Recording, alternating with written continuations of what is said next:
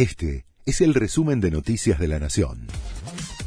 La Nación presenta los títulos del viernes 4 de noviembre de 2022. El oficialismo en el Senado logró el dictamen del presupuesto 2023. El proyecto recibió despacho de comisión y se tratará el próximo miércoles 16 en el recinto. Juntos por el Cambio no consiguió introducir modificaciones, pero garantizará el quórum y también algunos votos. Cristina Kirchner reaparece en público con seguridad personal reforzada. El acto tendrá lugar en el marco de un plenario de delegados de la Unión Obrera Metalúrgica en Pilar a las 5 de la tarde y será el primero en el que participa después del ataque que sufrió el primero de septiembre. Hay fuerte hermetismo en torno a los detalles del evento y los organizadores intentan no dejar nada liberado al azar en términos de seguridad la legislatura porteña aprobó limitaciones al acarreo en la vía pública.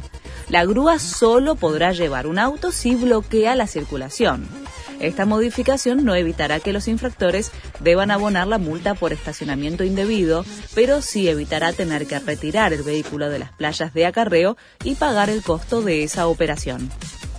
Manifestantes que pedían un golpe militar en Brasil realizaron el saludo nazi el Ministerio Público del Estado de Santa Catarina investiga el episodio que causó indignación. Manifestantes que reclamaban la anulación de las elecciones juraron la bandera bajo el saludo nazi.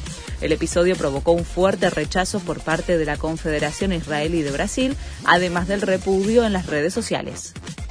Lo Chelsea tiene un desprendimiento muscular y se aleja del Mundial de Qatar. El volante quiere realizar un tratamiento de rehabilitación y evitar pasar por el quirófano para no perder la chance de participar de la Copa del Mundo.